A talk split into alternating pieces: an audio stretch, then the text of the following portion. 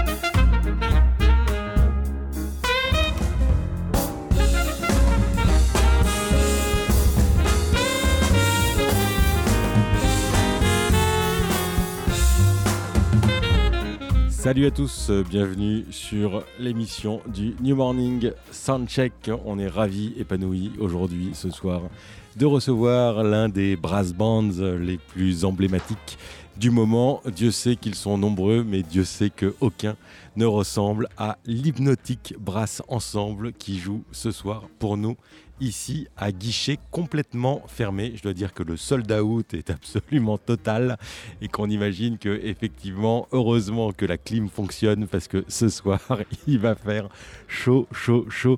Je ne sais pas si on les avait déjà reçus ici. Il me semble que oui. Toujours est-il que effectivement, dès qu'un brass band euh, débarque au New Morning, c'est quand même souvent très vite euh, et très tôt la folie. Ça monte souvent très très haut, très très tôt, et ça ne lâche pas le public jusqu'au bout.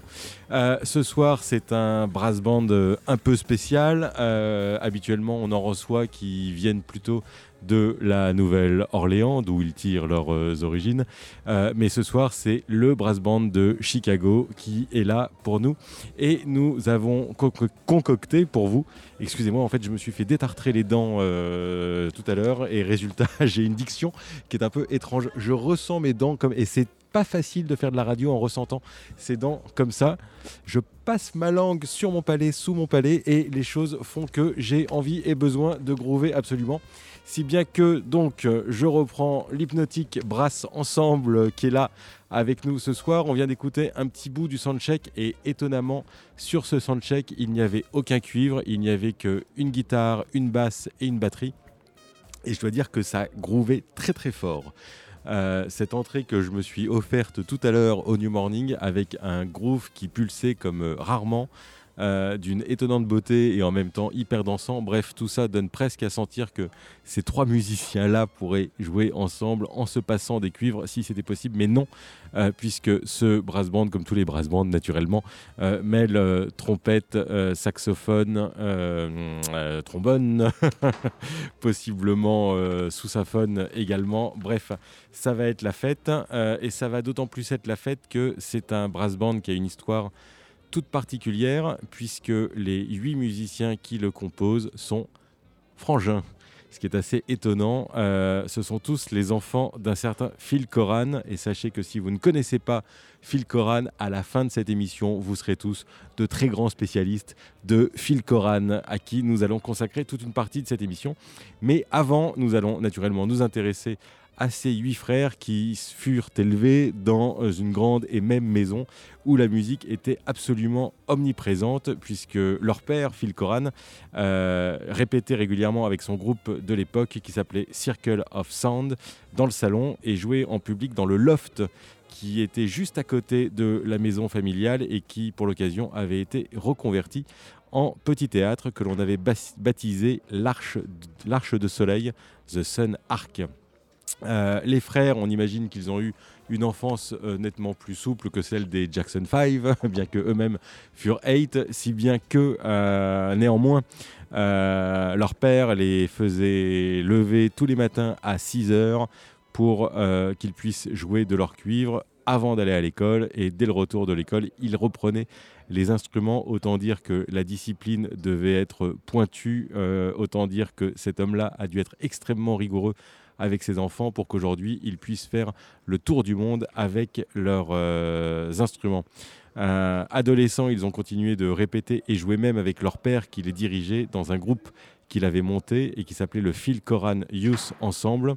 Euh, et euh, il est même arrivé à ce groupe de jouer devant des personnalités politiques d'envergure du style de Nelson Mandela, rien que lui. J'imagine qu'on aura quelques récits à ce propos tout à l'heure euh, lors de notre interview. En grandissant, les frangins ont lâché un temps leurs instruments pour profiter pleinement de leurs études, mais il se trouve que de, nombreux, de nombreuses disparitions euh, en fait de proches euh, ou de familles qui les euh, ont marqués les ont décidés à reprendre leurs instruments afin de célébrer ces gens-là au travers de morceaux qu'ils leur ont dédiés. si bien qu'en 1999, les huit frangins se remettent pleinement à la musique. ils investissent le métro de Chicago et ensuite ils décident de monter un groupe qui se voudra euh, comme leur musique, à savoir hypnotique. Et ils enregistrent en 2004 leur premier album qui s'appelle Flipside. Et je vous propose d'écouter le morceau titre de ce premier album, Flipside 2004, l'hypnotique brasse ensemble.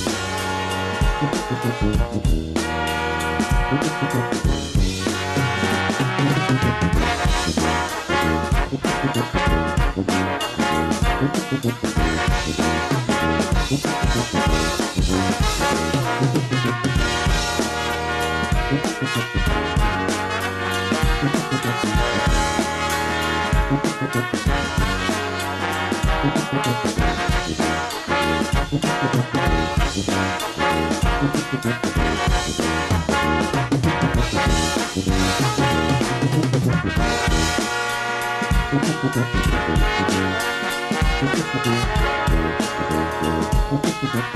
you. Flipside, euh, c'est un classique euh, de l'hypnotique Brass ensemble et on a avec nous Sid. Hello Sid. Yo, what's up? Ça va? Ça from va. Brooklyn and Chicago. From South Brooklyn side. and Chicago. I thought you really were from Chicago. You were born in Chicago, We right? born Chicago dudes, but we've been living in New York and pushing our worldwide movement from Brooklyn as the headquarters since about 2003 or 2005. So we a little bit of both. Our, our bass player and our drummer is from Brooklyn as well. So we always make sure to mention the two. Some people think we only from New York. Some people think we only from Chicago. We more earthlings now. you know what I'm Earthlings. Oh, yeah. That's cool. we from everywhere. uh, you were telling me about Flipside that it was a classical tune for you. yeah, it was real dope. Um, that um, that was the song that No ID ended up bringing us on with the Def Jam stuff, our first first record deal offer, and um, it was written to Flipside. Uh, this dude was named Robert Locke, cool as hell or whatever, a Chicago dude, and it was dedicated to him. And it sort of mixed our funk, our hip hop, all our styles together inside of there. But it took us a couple years to write it because we have a collective process where all eight of us uh, were writing together. And so it forms sort of like um, a baby is born. You don't just spit the baby out. You have the fetus, then they grow their hair, their arms, and all parts, and then they birthed. So you might have seen the song recorded on a 2005 record, but we wrote it in 2002. Like Balicky Bone was like that. We wrote that in like 2001. And it's still one of our songs we play everywhere in 2018. We'll be playing it in 2025, you know what I mean? What about Robert Locke? He disappeared uh, when you were. He died. He, um actually um we we we don't like to g- go on such a sad note with people, but three of the members of Hypnotic was in the car uh, when he got he got shot. He got shot in the head. he South side of Chicago. Yeah, this is in 2001. He was a musician. He was a, he was he would have been our singer. Like Hypnotic at that time, we were still just playing the streets.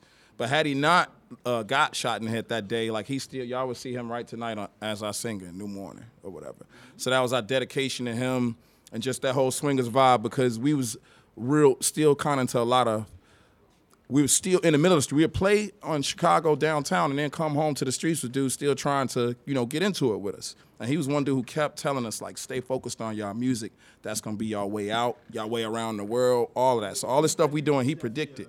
So we stay giving him props. He's like our inspiration. He was older than us as well. So he's like a big brother to us and everything. So yeah, his sacrifice made it so we could be here today. Wh- Who's singing in the band now? Now we got everybody singing because this is the thing. Like little by little, we've eased it in. Clef is the main vocalist, I would say, because some of the vocal songs, the first ones he wrote. Um, then you have the MCs uh, would be Rocco mainly. Um, that's the one who does Balicky Bone. Smooth always. He'll just bust out and freestyle like on Spodioti or something on a show. And um, Huda. So now we got everybody branching off. Like even on our new stuff coming up, we got everybody touching the microphone. We just get more and more organic. We get more freedom to each artist, each of us to write the song and obey it. Cause how it used to be is one brother will write a song like, "Hey y'all, I got a song," and bring it to the band, and then we'd change it up totally. and he like, "Hey, that wasn't my original plan," but we had to make it ours. What we call hypnoticize it. But now we're not hypnoticizing it. We're really letting them bring it and play it out. Like a song Delta that's about the Nile River Delta down to the Mississippi River Delta and the correlation of those two with history and the culture and our people. And um, we're playing that tonight. And Clef wrote that himself. And we playing it exactly as he wrote it. You know, with a couple of hyp- hypnotic additions, of course, mainly. Yeah. The, the, the name Hypnotic, where does that come from? Well, it comes from the fact of um, that we always want to make sure that we bring up our father and his school of music because he gave us this talent. It's like if someone gives you a um, a golden apple or something, you have a responsibility to the purpose or the reason you you got that gift in the first place. And the gift he gave us that we can be around the world with wasn't so we can just go and cash in, get rich, do a pop song, or be represented in some way that didn't represent him. So in being hypnotic, we deal with the mental and the mind. Always, our father taught us when we were learning music, we were learning history. I mean, we even learned anatomy. I can tell you everything about the ear, the human ear. you know, we was learning this stuff at seven, eight years old because this all relates into your music. And so our music, we want people to know from the minute you hear us, is that is what we're doing is affecting your mental. We can play E flat, uh, what they call the serpentine note, and it can make you feel a certain way. I can play another note and make you feel sad. I can play a combination of notes and bring a whole different vibe. And that's what Hypnotic is doing to our audience when we're playing songs. And that's what we want them to know. And the other part comes when we used to play in the streets downtown Chicago, our sound would carry all over downtown. So you'd just be coming out of a skyscraper and hear horns. Like, where is this coming from? And people were like zombies will follow the sound, turning corners, going around, and finally get to it. and what you see when you get there after walking 10 minutes is, you know, these guys from the south side of Chicago with hats to the back and playing out their own music. So it's like hypnotism we was doing on them, you know what I mean? Uh, this show is dedicated to Phil Cohran. Well, I'm doing a whole show about Phil Cohran. Awesome, man. Yeah, cause uh, rest in power. Yeah, and I, I guess this story, your story, is quite amazing. When I wrote that, like eight brothers with the same father that was uh, teaching you and ask you to play every morning and every night, and uh, this was his plan. You know what I mean? We've adjusted it a little bit, and we're our father's sons because he's so much of a leader we had to kind of put our own stamp on it. But he he planned this. He didn't just wasn't just a jazz musician who had a bunch of kids around the road and just happened to all teach them music. Like he said, I'm gonna have a bunch of. He didn't know it would be all sons, but I'm gonna have a bunch of uh, children who are gonna be students who cannot leave, and that was our household. If you want to eat, you play a music. You know what I mean? And he decided for each uh, child to play horns only, or I guess maybe. Oh no, he let us choose. Uh, the thing usually it was five years old for the ones of us in the top half of the age group. Because all of us like a year apart, literally. So it's like when you turn five five years old, which we feel was the age you was old enough to hold it and not drop it. That's what he didn't want you to do is damage the horn and treat it like it was something precious. So he felt like when you get to five, six years old, you've been crawling around the rehearsals, seeing all the performances, and you're ready so we were already familiar, and it sounds maybe crazy for you to say a five-year-old kid to pick what instrument you play, but we could name every instrument in the orchestra, all those, at that age. So you got to choose, and that's how we got more trumpets, because everybody, you know, want to play what your dad plays or whatever. Outside of certain ones of us that ended up, even Rocco started on trumpet, ended up on baritone. He did tuba in high school. So some guys switched around, but we got to choose ourselves. But your father was a trumpeter, but he was not only playing trumpet. Trumpet, harp, flugelhorn, French horn, zither, his own instrument that he created, the Frankie. That's my favorite part. Like yeah, people that are inventing instrument. it's quite amazing. and so, he, he, what kind of instrument? Could you tell us about the space harp? Um, well, the the the Frankie. The Frankiphone. Yeah, his um. Well, it was based it was inspired by African thumb piano, but he had his spiritual, what he calls his spiritual birthday, on his enlightenment, and after that, it told him, like he played one note for nine days. One note. One note. Um, his wife thought he was insane at the time or whatever, but he just had went deep. And when he came out of that, it told him to create his own instrument based off of something from his ancestors. So he studied, you know, his history, his genealogy, and that's what he came up out of all the instruments, a version of the African thumb piano. Now, his is different because he based all of the keys on his thumb piano off of ancient modes. So that's another thing about our dad's system was the modal system, which is still ours to this day. And so he can hit any one of them. Like he can literally say, like go into a trance, close his eyes, and any one of them he hits is still within a sequence of these modes, these ancient modes. Five note modes is these ones. Then you have a seven note mode crossing here if you play here. It's like real. If you're a piano player, keyboard player, you can kind of get the concept a little better. It's mad, you know what I mean? like no way to pinpoint it. They, they can look at him do it and still wouldn't know what he did. And he refused to sell it. Uh, Malcolm X was a good friend of his at the time, Malik El Haj Shabazz. He ended up giving him one. That was the only one he ever gave up well, to his daughter, Qubilah. But uh, he refused to sell it. They tried to get different versions of it. They tried to uh, imitate it. Ended up, uh, Maurice White from Earth, Wind, and Fire, which was some of his former students, kind of made it popular in music to where you hear it a lot now, and that's uh, that Phil Cohran influence. But you see, you see some shots of Maurice White out there on the kalimba. You know what I mean? Trying to do his Phil Cohran thing. He was friend with uh, Malcolm X. Oh yeah, Yeah, good for him. okay. When Malcolm came to Chicago, he was there with our dad. Our dad used to be in the Nation of Islam. He left because they didn't want him to continue into music. They don't, they, uh, from their religious standpoint, they wasn't really into musicians and all that. So you had to leave it. Like people don't know that Minister Farrakhan was a violinist and a singer. They made him leave that going into the nation. And our father was like, no, my path is music. But he still kept a real tight connection with them. And then after the death of Malcolm, like had a full separation and just went into his thing. Had the Afro Arts Theater where he started Chaka Khan. Uh, Gwendolyn Brooks, Brooks even wrote some of her poems there. The Pharaohs before they changed the name Earth, Wind, and Fire, like all of that. So it's a big history behind our dad before you even get to the hypnotic story. You know what I mean? Because he's made a whole album about uh, Malcolm X uh, history. Yeah. yeah. Yeah. And it's The- like the soundtrack to Malcolm X's life, and it's real emotional, deep stuff, man. Like uh, if you got a chance to find one of those, they're not repressing them anymore. We probably will in like another ten or twenty years. But if you find somebody who's gonna sell you one of those, like get on top of it. Uh, on internet, you yeah. can th- you can uh, see things, you can hear things that are quite amazing. that voice on there, Sister Ella Pearl Jackson, is epic. Yeah. Uh, he was also one of the founder of the AACM. Uh, Yeah, yeah. They I- founded that in his apartment, and it was all about um, artists not being able to get booked. They had this click system where if you don't know the right guys or you're not going willing to play or do this or that, you can't perform. So they just started a coalition of artists who like we're gonna book ourselves. The same thing in independence now. They started it then, way 50 years ago. Like we're gonna book ourselves. We're gonna press our own records. we're gonna go on the road. We're gonna call. It's just like that's all it was. The AACM, and now it's worldwide and it's become way more um, into a few different things. So it started on that same function of just the main problem every artist has is getting some work on your terms. You know?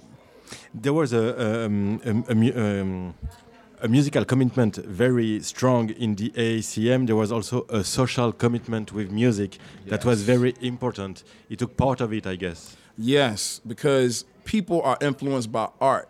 A politician, even your own mama, can come up and tell you do something. You think about it, whatever. But you know, uh, your favorite artist, your favorite singer, come up and say do something, or yeah, wear your hat this way, uh, do this with your leg, and you're influenced by those things because once they move you, you now have them captivated. So his thing was every artist has the duty to speak your social voice. You don't have to think this, you don't have to think that, but whatever your voice is, you have to exemplify that and bring the best out of people. You know what I mean? Because you can also do the exact opposite and bring the worst out of people um, with your creativity and your music. So the intentions must be pure and connected to the universe. They were servants to the community. That's what to this day, like our father died with nowhere near the money that his colleagues and counterparts had. You know what I mean? Dizzy Gillespie, um, Thelonious, Miles Davis, they come, all those guys, most of them came up out of the Blue Devils. Our dad was from Mississippi, but he's also from St. Louis. That's where he spent his high school years at. That's what his, he's a St. Louis trumpet player, like that whole jazz era. But they did their record deals. Some of them weren't, they were personally activists, but they weren't active activists. And so therefore they were able to make a living and didn't get in the way of their, their uh, productivity. I can imagine that when you were a child, uh, you had in your head and in the house uh, quite a lot of um, experimental music because all the music from the AACM Yeah. were quite experimental Yeah. and sometimes from a very great avant-garde like Anthony Braxton, Roscoe Mitchell, people like that that uh, uh, Uh, uh, that, that could see uh, the music as a real strange black science mathematics. I remember being a kid where people didn't even know who Sun Ra was. Now you say it and people know him, they know his music. He was just like our father's mentor, a teacher, and different things he was doing, whatever. And the whole musical thing, we grew up listening to that because uh, like our rehearsal hall, our dad's band rehearsal hall, probably the same size of New Morning, was behind our house. It's called the Sun Art. Sonark. So we lived just we was the little kid going around in diapers tripping over the microphone cords and stuff like that. So we were already hearing it. And we got older and started having our own tastes. Started liking hip hop. Um, started getting the 80s rock. It was awesome. Um, all kinds of different music. So by the time we got uh, had had been about ten years into training with our dad's musical taste, learning Bach, Duke Ellington songs.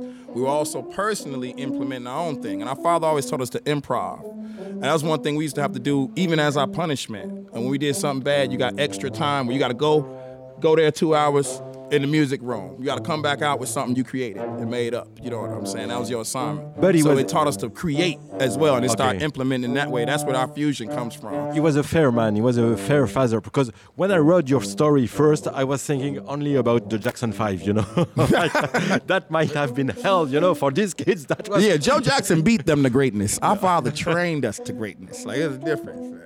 they, they still awesome though. Uh, do you sometimes want to make some more experimental avant-garde music, or uh, yeah, I mean that's what our latest record, Book of Sound, is. It's totally left field. Like um, it's a meditation record. First of all, there's no rhythm because it's an experimentation in sound. We're doing the Book of Sound. Eventually, we're gonna do the Book of Rhythm. Eventually, we're gonna do the Book of Form. It's like our Bible or whatever. It happened to come out the same uh, time our dad passed, and it's a totally meditation record. It's meant for you to go and like have yoga class to or go off to another universe. It's totally different. We don't play it, and when we book it, we have a couple concerts this year playing it. It's different makeup. Our bass player is on upright. One of the trombone players is on sax. Um, our two mothers are vocalists. Um, one is the flutist. So it's a whole different makeup. It's just straight left field, and that's where we're getting now. We're getting the freedom to branch out. I mean, we uh, on another side, we got a song with Snoop Dogg coming out that we just. Uh, I mean, we got a record with him now, his record, but now he's gonna match and be on our record coming up. So we're working on that song.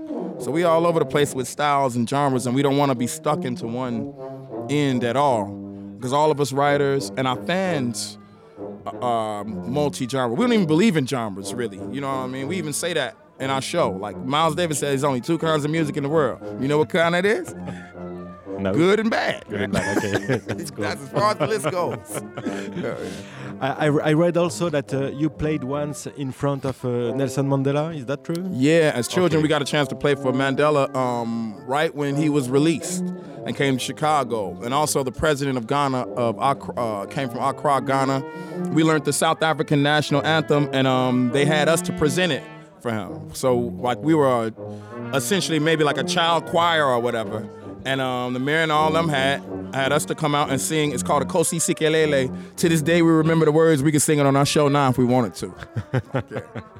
Uh, we're going to listen to a tune from uh, your father, uh, which is a tune called Frankiphone Blues. Uh, Frankiphone Blues. Uh, Ah, and nice. af- after, I'll explain what is the Frankiphone. C'est parti. Merci beaucoup. Merci beaucoup.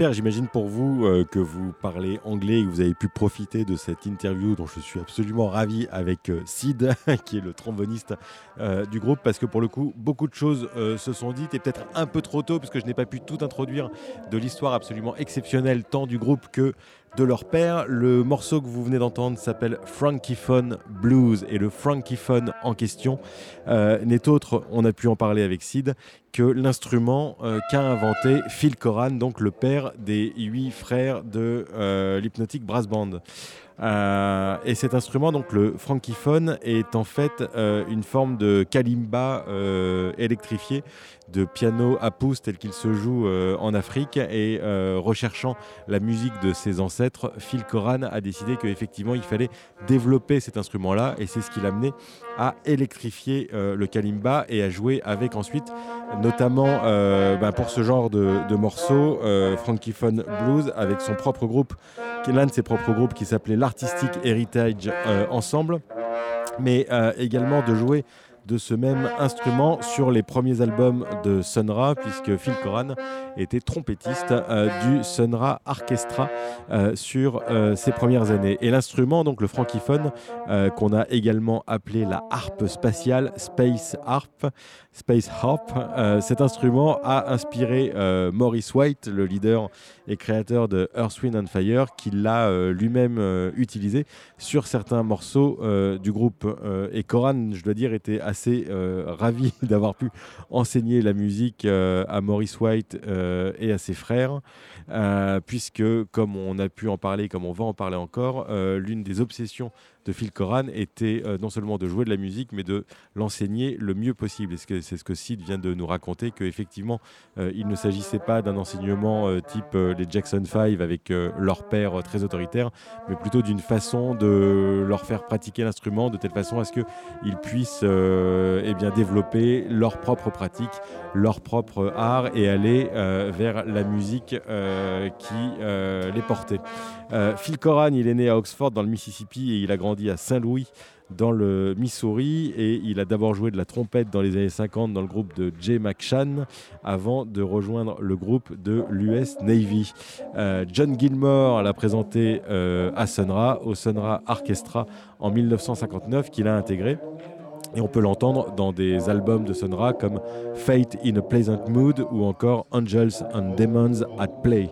Et il jouait avec eux essentiellement de la trompette et parfois donc cet instrument, euh, le frankyphone. Et euh, lorsque l'orchestra a décidé d'emménager à Chicago en 1961, Coran a refusé de les accompagner euh, pour en 1965 prendre part à la création, comme Sid vient de nous le raconter, dans son salon de la fameuse Association pardon, j'ai mêlé les deux, parfois c'est compliqué. donc, pour créer The Association for the Advancement of Creative Musicians, l'association euh, pour le progrès et la création musicale, autrement plus connue sous le nom de AACM. Euh, et avec certains de ses musiciens, donc il a formé The Artistic Heritage Ensemble, avec notamment Pete Cozer, euh, qui lui-même était futur membre de la section cuivre de Earth, Wind and Fire, ainsi qu'avec le percussionniste de la Motown, qui n'était d'autre que Henry Gibson, dont j'ai également lu que c'était possiblement le percussionniste américain qui avait le plus enregistré au monde. Vous pouvez entendre un petit bout de la balance de l'hypnotique. Brasse ensemble.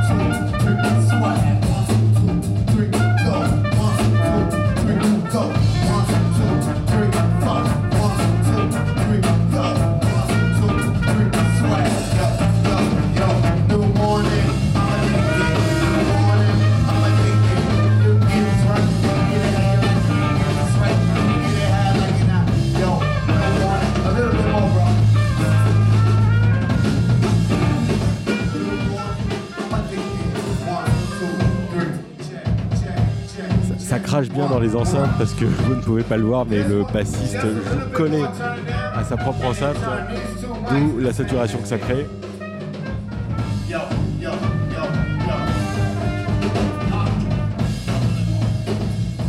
Il manque beaucoup de cuivre. Euh, mais pour un son un peu plus propre, je vous propose d'écouter un morceau euh, particulier qui a été enregistré en live. Euh, L'Hypnotique brasse ensemble avec leur père aux percussions, Kellan Philippe Coran. Ça s'appelle Cuernavaca et vous allez voir à quel point tous ces gens-là, tous ces musiciens-là peuvent à la fois être émus et envoyer du très très lourd. and all these guys up here standing with horns. I want to introduce you to our father, the Honorable Killan Phil Coran. We're going to play a couple of his songs and tap into your innermost thoughts, your innermost spirit, and teach you something through music. This one right here is called Cuernavaca. It's a very special song.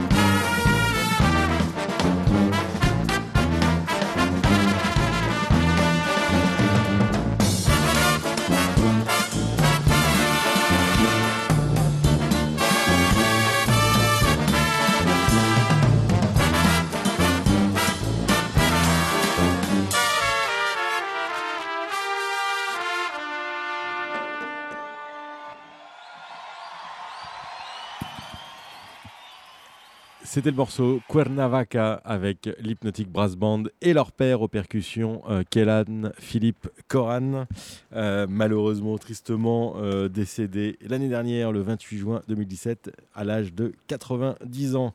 Je rappelle que l'homme a fondé l'Association for the Advancement of Creative Musicians, qui est donc une organisation qui était à l'époque en 65 une organisation à but non lucratif, fondée notamment avec le pianiste Mual Richard La pianiste Jody Christian, le batteur Steve McCall et donc le compositeur père de euh, l'Hypnotic Brass Ensemble, Phil Coran. Et euh, dans leur charte d'origine, les créateurs écrivaient que l'AACM euh, se dédiait essentiellement à soutenir, jouer et enregistrer de la musique sérieuse et originale. L'idée, c'est que dans les années 60, le jazz, c'est quand même assez vite senti écrasé par le rock and roll et les fondateurs de la ACM ont imaginé qu'un collectif actif et militant se devait de prendre les choses en main. L'association fut donc fondée en mai 65 euh, euh, par euh, tous ces musiciens-là qui avaient tous plus ou moins des groupes d'avant-garde, on peut le dire,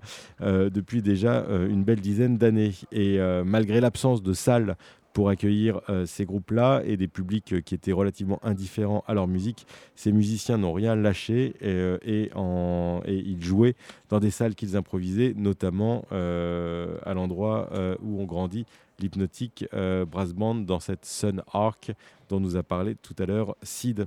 et en 1969, et c'est là quand même toute la force de l'association, l'AACM a élaboré un programme d'éducation musicale pour la jeunesse de leur ville.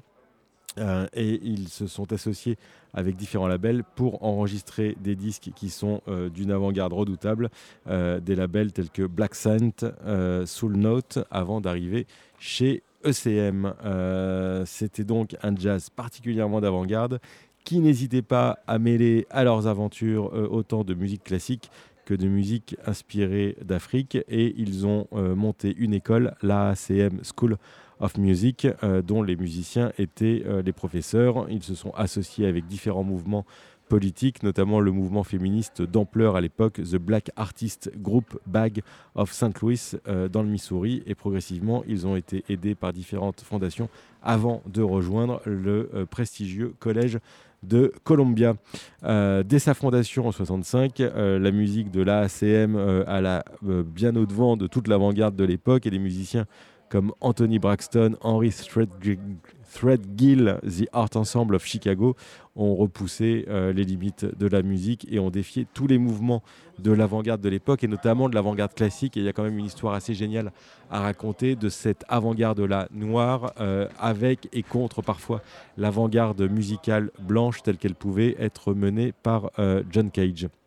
le mot d'ordre pour la plupart euh, des concerts de la ACM, c'était qu'il fallait que tout soit absolument euh, improvisé et ils n'ont pas hésité à se mélanger avec d'autres disciplines, euh, la géométrie, la peinture ou l'art du code secret. il faut lire les écrits d'Anthony Braxton pour se rendre compte que effectivement ces gens-là étaient quand même d'une intelligence redoutable et ont cherché à repousser toutes les limites que l'on pouvait connaître à l'époque. et cette avant-garde du sud de Chicago, en plus, euh, naturellement euh, se mêler à d'autres avant-gardes. Il y avait notamment l'Africobra, j'adore le nom de ce mouvement-là, qui était l'African Commune of Bad Relevant Artists, euh, qui eux-mêmes avaient à, souhait de surtout d'être le moins propre possible dans leur musique et encore une fois d'aller chercher là où personne n'avait été cherché auparavant.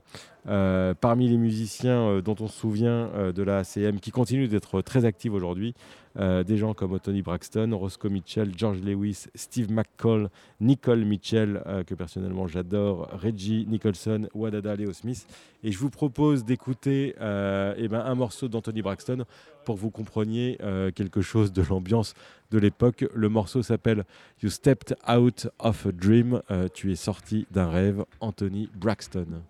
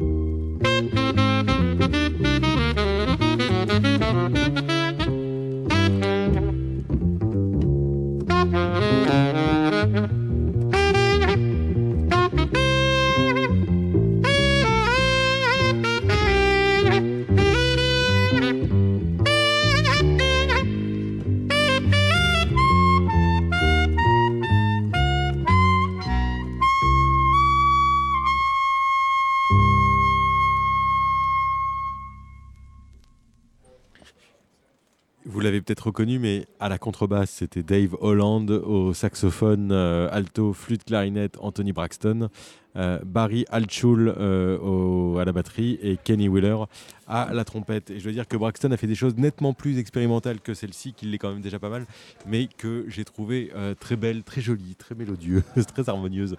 Quelque chose, bref, qui vous donne envie de tomber amoureux au printemps.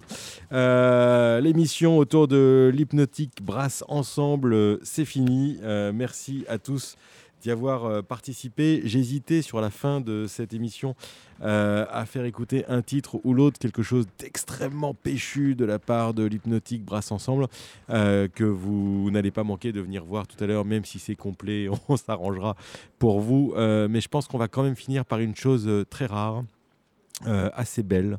je dois dire que j'ai eu la chance de découvrir en préparant euh, cette émission. Et puisque l'émission est dédiée donc au père des frangins de l'hypnotique Brasse Ensemble, euh, c'est ce morceau-là que nous allons écouter. Mais avant, euh, je décroche, je raccroche et je remercie tous les participants de l'émission.